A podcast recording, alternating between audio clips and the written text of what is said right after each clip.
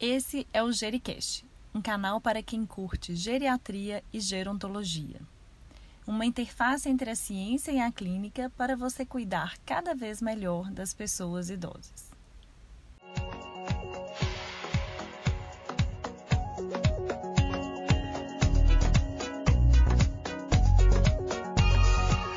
Olá, meu nome é Laila Junqueira, geriatra. Nosso episódio de Gericast de hoje será sobre a apneia obstrutiva do sono no idoso. Como manejar? nós temos a honra de receber o Dr. Arthur Rafael, que é pneumologista, ex-coordenador da pneumologia do Hospital Mater Dei e integrante do corpo clínico da Clínica Marcos Andrade, para nos apresentar hoje esse tema tão relevante na prática clínica da geriatria e no dia a dia do consultório. Arthur, muito obrigada por ter aceito o nosso convite e por nos brindar aí com elucidações sobre esse tema tão relevante. A palavra agora é com você, Arthur. É, Laila, obrigado aí pelo convite, né? É uma honra aí poder estar falando sobre um tema tão relevante, né? Que tem ganhado notoriedade né? nos últimos anos, né?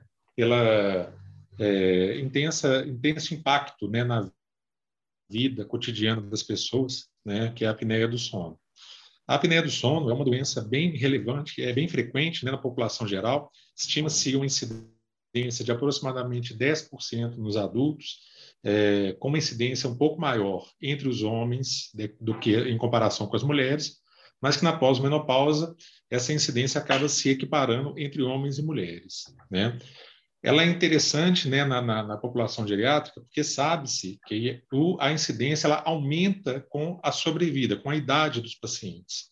Então, nas pessoas acima de 60 anos, essa incidência ela é 1,7 vezes mais frequente do que na população entre 40 e 60 anos.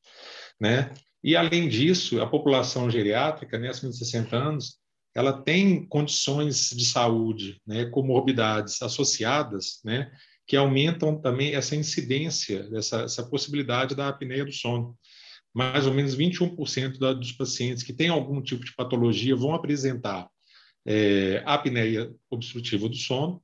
Estima-se que é, pacientes institucionalizados, né, como é uma parcela da população geriátrica, 26% desses pacientes eles vão ter apneia do sono é o que eu disse, né? além, além da questão desse aumento da incidência, né? nós temos na população idosa uma incidência maior de doenças que estão associadas à apneia do sono, como DPOC, insuficiência cardíaca, além de que os idosos eles têm é, uma condição clínica que são mais suscetíveis, tanto a efeitos de medicação, álcool e outras drogas. Sim são vários fatores que interferem com o envelhecimento, né? E como que o envelhecimento em si, Arthur, ele vai interferir na arquitetura do sono? É, o sono no idoso, ele já é, já tem algumas características específicas da própria idade. Você tem é, um, no idoso, você tem um aumento dos despertares noturnos. O idoso ele tende a ter mais sonolência diurna é, e ele tem um aumento da latência para o início do sono. Então, ele deita na cama e demora mais tempo para pegar no sono, além de um aumento do ronco. Além disso, a gente sabe que idoso ele tem um tempo total de sono reduzido, com isso, uma eficiência do sono menor.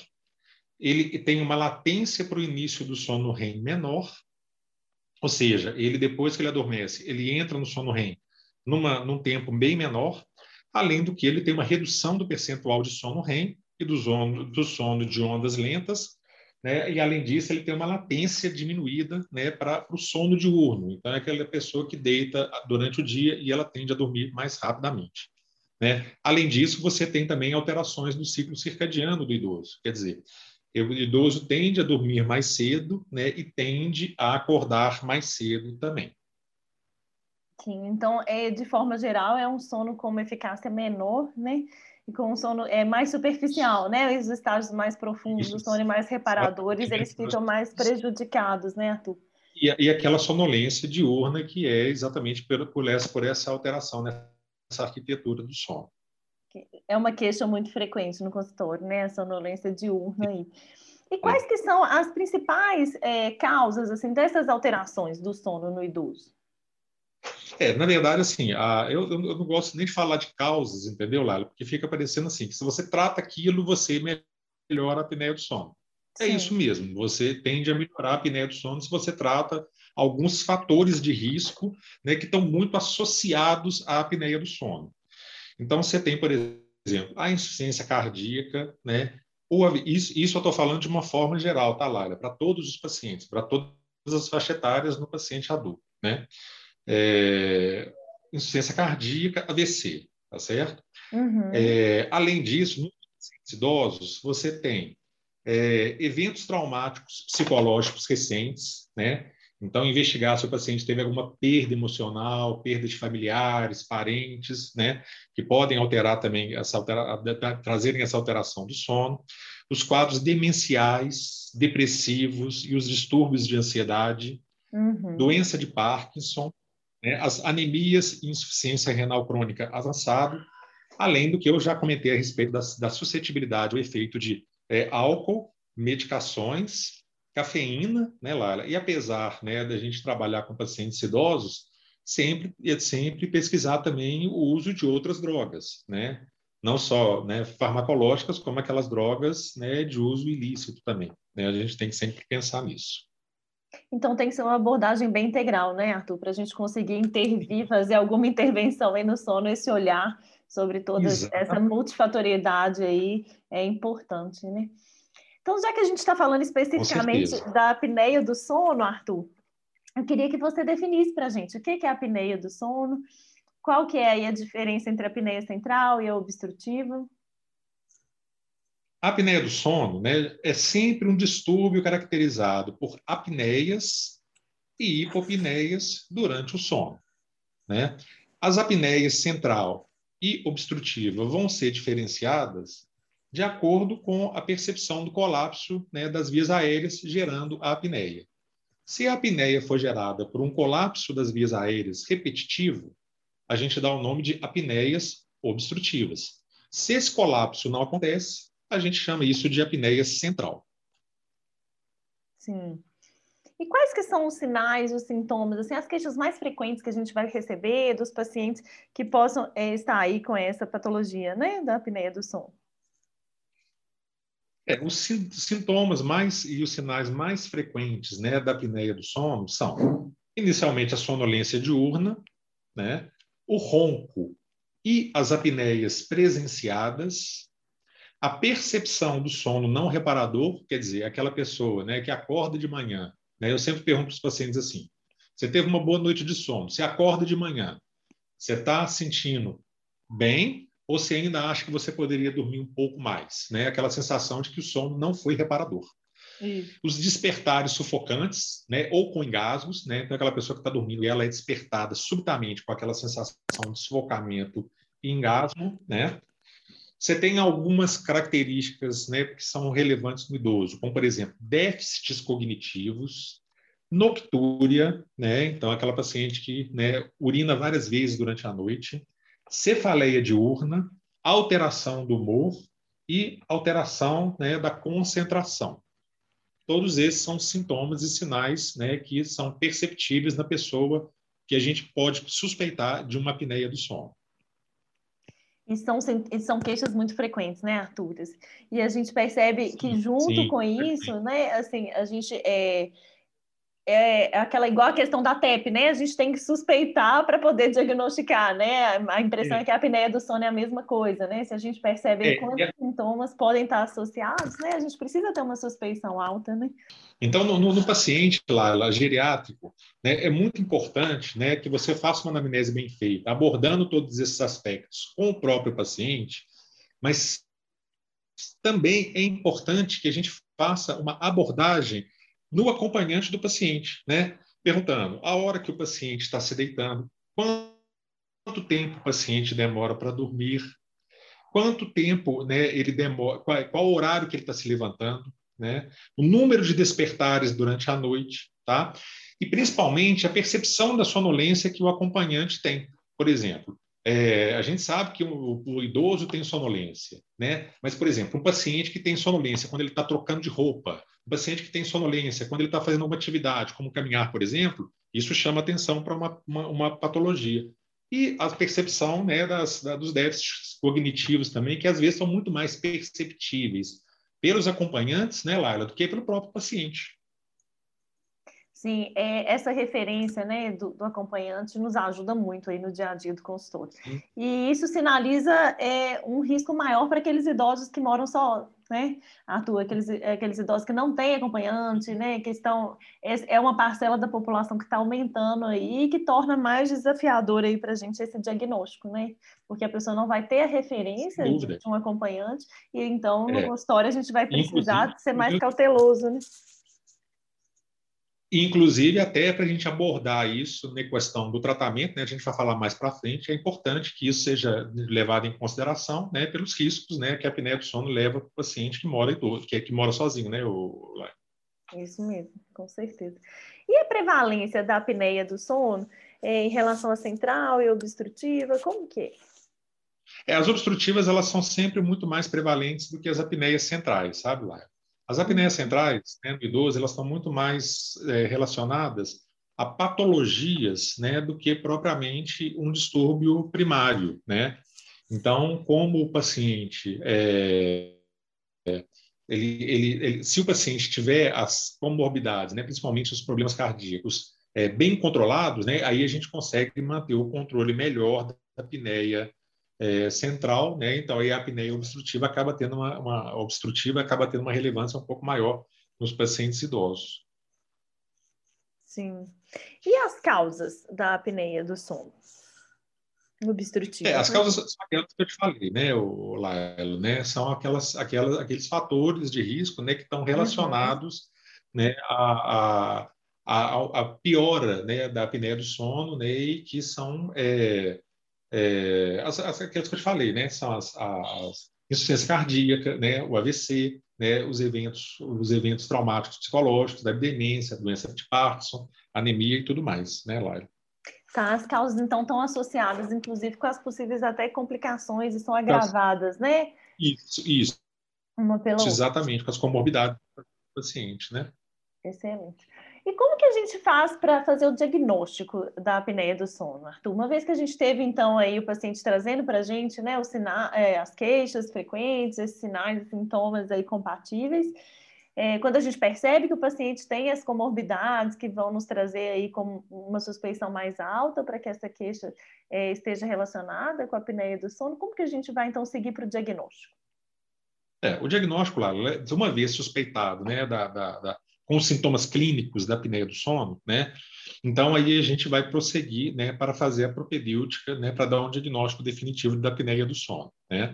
É, a apneia do sono nunca é um diagnóstico clínico, né? Você pode ter sintomas relevantes, né? Você pode ter é, comorbidades associadas que estão muito associadas à apneia do sono, mas a apneia do sono a gente só vai ter um diagnóstico quando a gente fizer um exame polissonográfico. Então, a polissonografia é fundamental.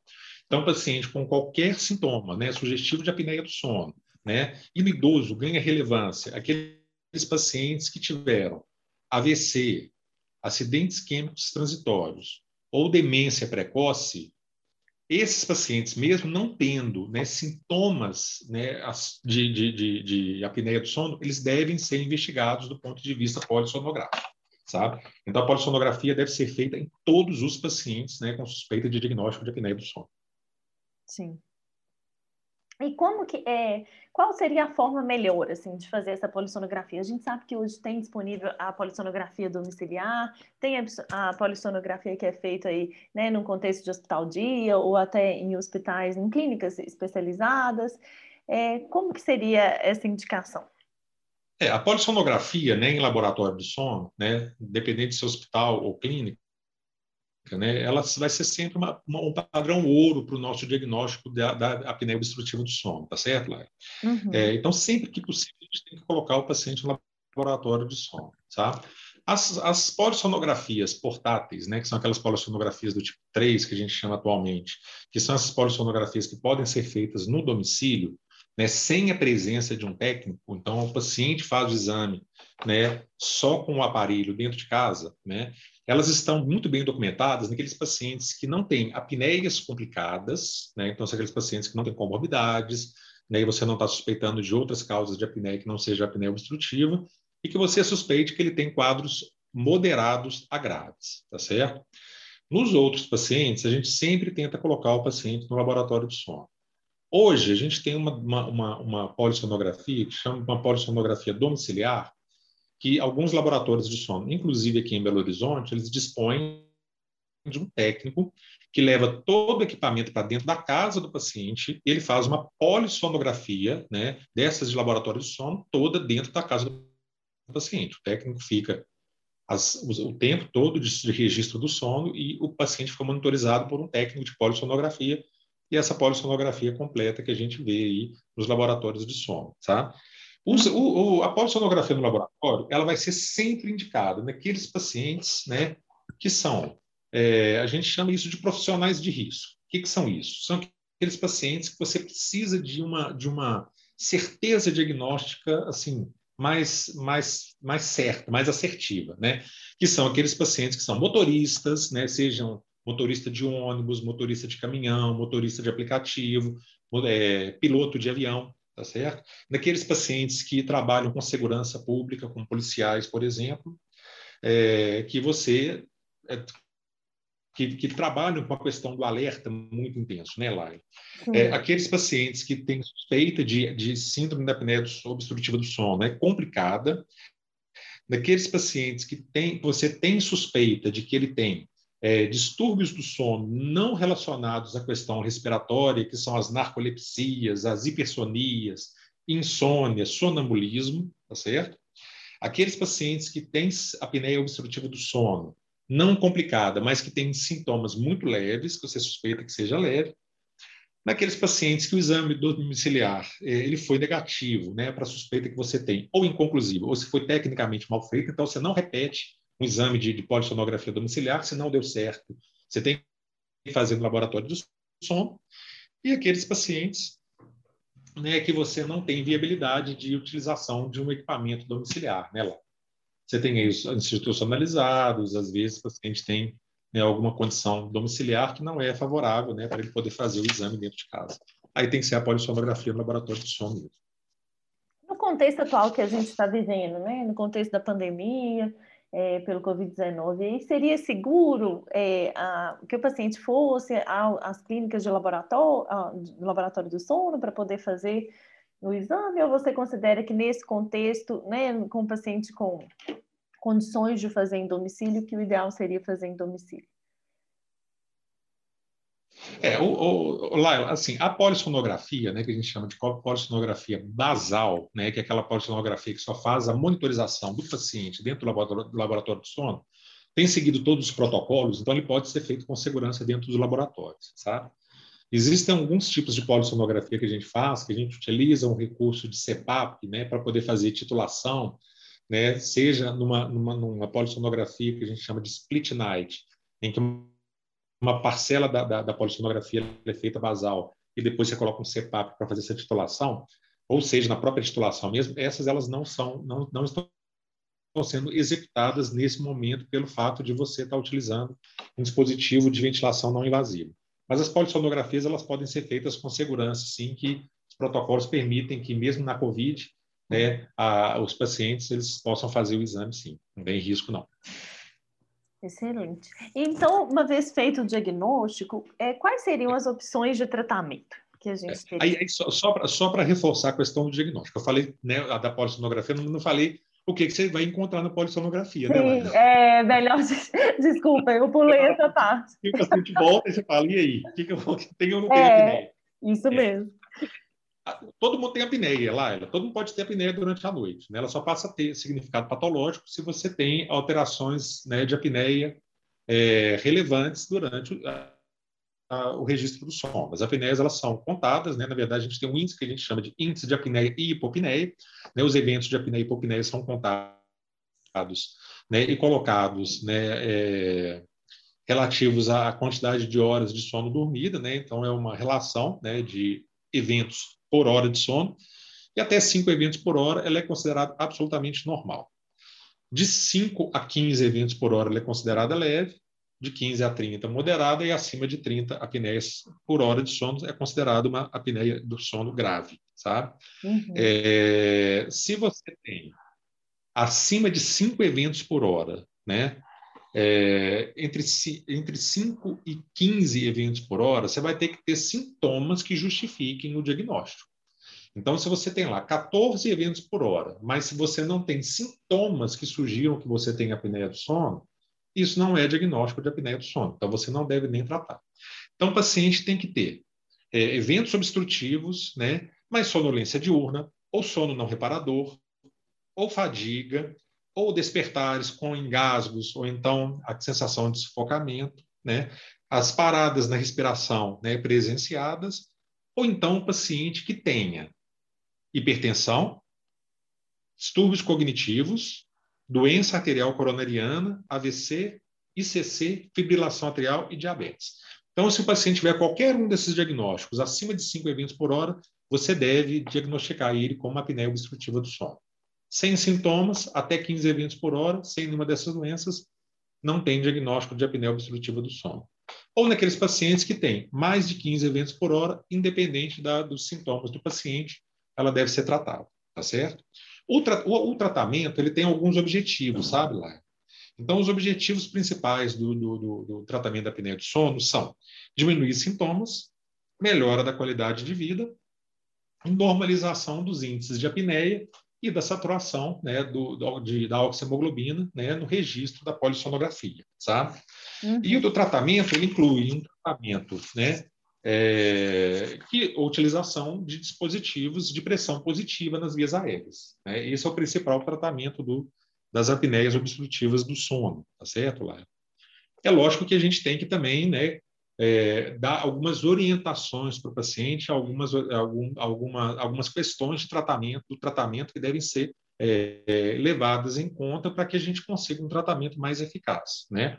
Na questão da educação, né, principalmente aquilo que a gente comentou né, anteriormente, é orientar o paciente e os familiares né, que a condição né, clínica do paciente permite que ele tenha déficit de atenção, déficit cognitivo. Então, você deve evitar que o paciente exerça atividades que requeram vigilância, que requeram atenção. A questão do paciente que mora sozinho, colocar, às vezes, um acompanhante próximo dele para poder monitorar o que está acontecendo durante o dia, né? Porque o paciente, né, vai, vai para um fogão, acende um fogão, né, deita um pouquinho dorme, né, aí queima as panelas tudo, né, vai fazer alguma coisa, né, e de repente dorme, e aí cai, tropeça. Então, essas coisas são relevantes. E orientar é, com relação à questão da, da, da, da, da informação que o paciente é portador de apneia do sono, quando ele vai a um pronto-socorro, a um médico de uma outra especialidade, né? principalmente porque esses, esses médicos eles vão passar algumas medicações, e tem realmente algumas medicações, como benzodiazepínicos, opioides, né? que podem intensificar esse grau de apneia do sono, né, Laila? A questão de comportamento é importante, né? O idoso é, deve, né, deve ser orientado a algumas recomendações, né? Por exemplo, redução do consumo de álcool, né? Evitar o consumo de benzodiazepínicos, né? A posição do corpo quando ele deita para poder dormir, né? Porque a gente sabe que na posição supina a tendência é a pessoa ter mais apneias do sono, então você colocar ele sempre de decúbito lateral. Exercícios é, físicos são importantes para a melhora da apneia do sono, além de que controle de peso, né, Laila? Assim, normalmente a gente, né, os idosos eles tendem a ter um biotipo mais magrinho mesmo, mas a gente tem obesos, pacientes obesos, e a gente deve estimular os pacientes que têm apneia do sono a perda de peso, né, e a atividade física, porque isso também reduz a, a, a, a intensidade, né, a gravidade da apneia do sono, né, facilitando aí o tratamento, né? Sim. É, nossa, muito Só importante. Questão dos... Oi, pode falar, desculpa. É, pode, pode, pode falar, Lali, pode falar. Não, é porque você trouxe alguns pontos muito importantes, né? Assim, a questão da, da visão da informação, de como passar o diagnóstico, porque esse, esse, diagnóstico vai ter uma repercussão e uma importância muito grande no segmento desse paciente, né? As intervenções que vão além aí do uso do dispositivo de pressão positiva, né? Que tem a ver com controle de peso, com controle das outras doenças, com é, atenção às medicações em uso, né? Então, isso é muito importante porque, é, como todo tratamento, né, o da apneia não foge à regra. A gente deve ter um cuidado bem integral nesse desse paciente, né, Arthur? Assim, pensando Sim. em todos uh, os componentes aí que podem ser é, interferir aí nessa patologia para que a gente tenha realmente um tratamento mais efetivo, mais eficaz, né? Quando a gente consegue interferir em todas as, as causas raiz aí desse problema, a gente vai ter aí um resultado melhor nesse tratamento. É, em relação ao uso do CPAP, o que, que você observa assim que é o maior desafio para o uso e para a adaptação mesmo ao CPAP? É, o CEPAP, o CEPAP deve ser sempre tentado em todos os pacientes com apneia do sono, sabe, Lala? O CEPAP realmente é o, é o dispositivo que ele tem a melhor eficácia em, no tratamento da apneia do sono, né? Ele, além de, de, de tratar a apneia do sono, né, diminuindo eventos, diminuindo a sonolência de, de, diurna, né, ele também vai melhorar a pressão do paciente, ele melhora a qualidade de vida do paciente, e ele melhora até a disfunção erétil nos pacientes né, do sexo masculino, sabe? Uhum. Então, ele deve ser sempre tentado nos pacientes, tá certo? É, nos pacientes idosos, a gente tem algumas dificuldades né, de utilização de CPAP, né, porque os, a, a, a, assim, uma grande parcela dos pacientes idosos, eles, eles, eles são desdentados, né, o, o, o Então, eles não têm os dentes, então, às vezes, a adaptação do dispositivo, né, das máscaras, né, tanto nasal quanto oro nasal, elas acabam tendo uma certa dificuldade, né? É, para poder se adaptar, você tem alguns azamentos, então às vezes a, a, máscara não se adapta bem, né? e às vezes o paciente mesmo, a própria condição do paciente não tolera né, o uso de dispositivos né, é, de pressão positiva. Mas ele deve ser sempre tentado, sabe? Ele deve ser sempre tentado. É, a, a, os, os, os, dispositivos eles podem variar né, de acordo com o tipo de, de, de, pressão que você quer colocar no aparelho. Então, você tem os CPAPs, né, hoje você tem os CPAPs convencionais e os CPAPs automáticos, né, tem os dispositivos de BIPAP, né, cada um tem uma especificidade, né, mas para a apneia do sono, obstrutiva do sono, o mais comum da gente utilizar mesmo é o CPAP. Né, e a gente tem utilizado muito o CPAP automático hoje em dia, porque é, é, para monitorização desses pacientes, né, para adaptação desses pacientes, o CPAP automático ele tem uma, uma um registro né, de número de apneias, de tempo de sono, sabe, das pressões que o paciente tem, tem, tem necessitado né, no dispositivo. E essas monitorizações elas podem ser feitas de forma remota, sabe, Lara? Então, o, a pessoa que forneceu o CPAP, que vendeu o CPAP, ele, através de um, de um programa de computador, ele consegue avaliar todas as noites de sono o que está acontecendo com o paciente. Então, isso é importante, porque aí você vai, vai acompanhando né, o paciente é, para saber como que está sendo essa adaptação. Porque, às vezes, a informação que o acompanhante ou que o paciente trazem para nós, às vezes, deixa dúvida se o paciente realmente está bem adaptado ou não. E com os dispositivos né, que a gente tem remotos, é, a gente consegue monitorizar isso de forma mais precisa. Inclusive, o, o, a pessoa que está fazendo essa leitura remota, ele pode até ajustar remotamente né, o, as programações dos dispositivos. Então, isso tem, a gente tem ganhado muita, muita, muita assim, é, melhora né, na adaptação né, desses pacientes e na melhora né, no acompanhamento dos pacientes, sabe? Os dispositivos orais, né, eles podem ser tentados né, naqueles pacientes que têm apneias né, do sono mais leves e moderadas, né, abaixo de 20 eventos por hora, é, naqueles pacientes que não querem, não querem usar, utilizar o CPAP. Né? O grande problema que a gente tem né, da, dos dispositivos intraorais para essa, essa parcela da população é que eu preciso de um, um número de elementos dentários para poder ancorar o dispositivo de avanço mandibular. Então, nem sempre eu vou ter essa possibilidade né, de colocar um dispositivo intraoral nos pacientes. Né? Ele é menos confortável, ele é menos desconfortável do que o CEPAP, né? mas também tem essas limitações, entendeu, Laila? Você pode até abalar a estrutura dos dentes restantes do paciente, né? você pode trazer alterações da articulação temporomandibular. Né? Então, assim, não é um, um dispositivo que ele é totalmente isento de efeitos adversos, de desconforto, né? E às vezes a gente não consegue ter a efetividade que a gente tem com a utilização do CEPAP. Então a gente pode considerar aí que o CPAP é o padrão ouro mesmo, né, para o tratamento. E, e que, com certeza, é, é, com certeza.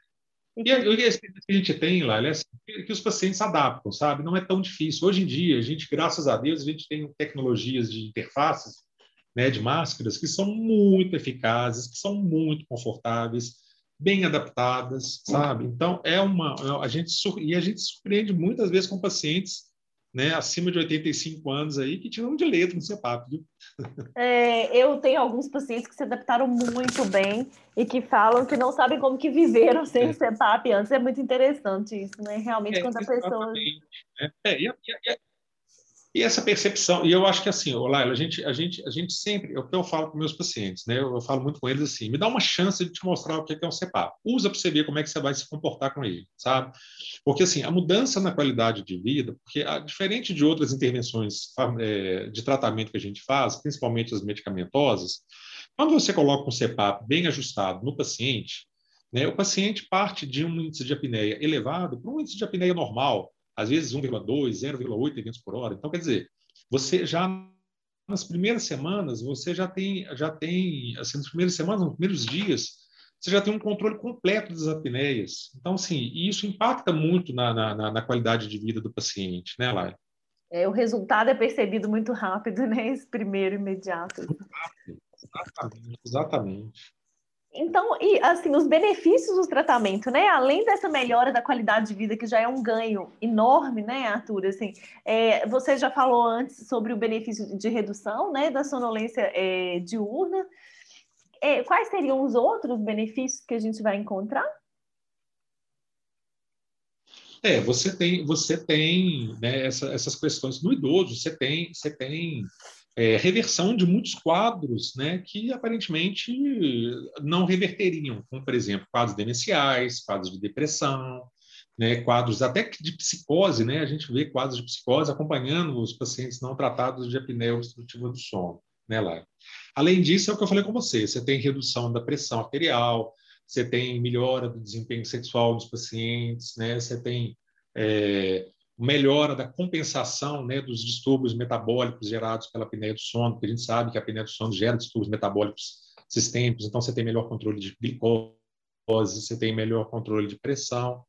Então, assim, são tantos, tantos benefícios que o tratamento da apneia do sono provoca, né, Olaela, por causa da centralidade que a apneia do sono tem, né, como complicador de, de vários eventos né, sistêmicos no paciente. É, realmente temos que ficar atentos para diagnosticar, né? Não dá para passar em branco esse diagnóstico, né? Com certeza, com certeza. Olha, nós já estamos indo aqui para o encerramento. Eu gostaria agora que você é, encerrasse e colocasse aí é, né, a sua mensagem final para os ouvintes. É, eu só queria, eu só queria salientar uma coisa, sabe, Lália, com relação à questão de tratamento medicamentoso, porque isso recorrente no consultório a gente tem esse questionamento. Olha, doutor, não tem nenhum remédio que eu possa tomar que possa melhorar a minha minha apneia do sono, tem que ser o CPAP mesmo, tudo mais. Ó, tem vários estudos, né, que já foram feitos com várias medicações, estimulantes dos centros respiratórios centrais, como a teofilina, direta e indiretamente como a cetazolamida, drogas que reduzem a colapsabilidade das vias aéreas, como a desipramina, tá certo? É, antimuscarínicos, agentes noradrenérgicos. Então, já foram tentadas várias drogas e a gente sabe que nenhuma delas tem a eficiência que o CEPAP tem. Então, não tem, não tem nenhuma indicação medicamentosa para o tratamento de apneia do sono. É, tem se estudado muito a cannabis, né, e os extratos da cannabis para apneia do sono, né, parece que está tendo algum resultado, mas ainda não tem nenhuma evidência né, de que realmente seja utilizado. Então, é, por favor, nada de prescrever canabidiol ou seus derivados, né, nem ficar estimulando o paciente a fumar maconha, pelo amor de Deus, né, piorar a apneia do sono. Não existe tratamento farmacológico eficaz para as apneias do sono. E o recado que eu tenho é exatamente isso, né, Lara? Quer dizer, é, é você ter um olhar mais atento para a apneia do sono, principalmente nos pacientes idosos, entender que eles já têm alterações na estrutura da arquitetura do sono, que permitem uma sonolência um pouco mais acentuada durante o dia, mas sempre ficar atento né, para outros sintomas, né, e se essa sonolência realmente é derivada da idade ou se existe alguma coisa por trás disso, e pensar sempre na síndrome da apneia obstrutiva do sono. E principalmente, Laila, né, os, os, pacientes geriátricos, né, muito cuidado né, na prescrição de medicamentos para esses pacientes, né, porque a gente sabe que tem, tem, tem medicamentos, né, os, os, os, os, idosos utilizam muitos medicamentos, então cuidado com benzodiazepínicos, com anti, anticonvulsivantes, né, com é, drogas que podem intensificar essas apneias, né, para que a gente possa evitar né, que essas apneias elas, elas sejam intensificadas e sempre pensar na apneia do sono e, e a gente começar, né, Lara, assim, você que tem experiência com outros pacientes, né, eu que trabalho com pacientes de apneia do sono, sabe, assim, a desmistificar um pouco, né, a figura do CPAP dentro da população, sabe? Eu sempre brinco com os meus pacientes o seguinte: comenta dentro das suas rodas sociais que você vai começar a usar o CPAP para você descobrir quantas pessoas já estão usando o CPAP e o que, elas dizem a respeito do CPAP, né? Porque Sim. a gente ainda tem muito receio, tem muito preconceito ainda com o CPAP, acha que não vai dar certo, acha que é muito ruim, né? E assim, e realmente é, o impacto que ele tem é muito relevante na vida da gente. É um dispositivo caro, né, Laila? Mas não é inviável a compra. E é o que eu digo: é caro para comprar, mas depois você para de comprar remédio todo mês, né, Laila? Reduz então, muito, então, né? A saúde acaba sendo diminuída aí, né, quando você utiliza um CEPAP. E um ganho que não tem preço em qualidade de vida, né? Sem dúvida, sem dúvida, né? Porque, Laila, na, na, na, população de vocês, na geriátrica, né, a gente tem que lutar pela qualidade de vida, né, Laila? Porque eles já viveram muito bem, né? Agora a gente tem que proporcionar que esse resto de vida que eles estejam vivendo né, tenha muita qualidade, né, que eles Sim. realmente tenham uma atividade né, bem, bem relevante, significativa. Sim, esse é nosso objetivo, né, Arthur? Olha, excelente. Eu gostaria de agradecer novamente pela sua participação. Tá bom? Espero que a gente oh, tenha. Eu que agradeço, aí... espero ter contribuído. Né? E estou sempre à disposição, Lara. Sempre que vocês precisarem de mim, né, vocês podem me chamar novamente se alguém estiver é, escutando esse chat, né, esse, esse, podcast, né, que tiver alguma dúvida, né, encaminha aí para vocês, vocês encaminham para mim, eu tenho um maior prazer em responder aí. Né, o que eu quero é esclarecer realmente essa doença que é tão relevante né, e com impacto tão significativo na sobrevida das pessoas. Ai, muito obrigada, Arthur. Com certeza a gente vai ter outras oportunidades. Um abraço, então, nós vamos encerrar. Sigam, então, o Jericast na nossa página do Mais 60 Saber e também no, nas suas, nos seus dispositivos aí de, de podcasts, tá? No Spotify e outros. É, em breve teremos outros podcasts semelhantes com o Dr. Arthur Rafael, com temas complementares aí à síndrome da apneia obstrutiva do sono. Até mais. Um abraço, Arthur. E então, gostou desse podcast? Deixe seus comentários e sugestões. E lembre-se de compartilhar com aqueles de quem você gosta. Obrigada e até o próximo episódio.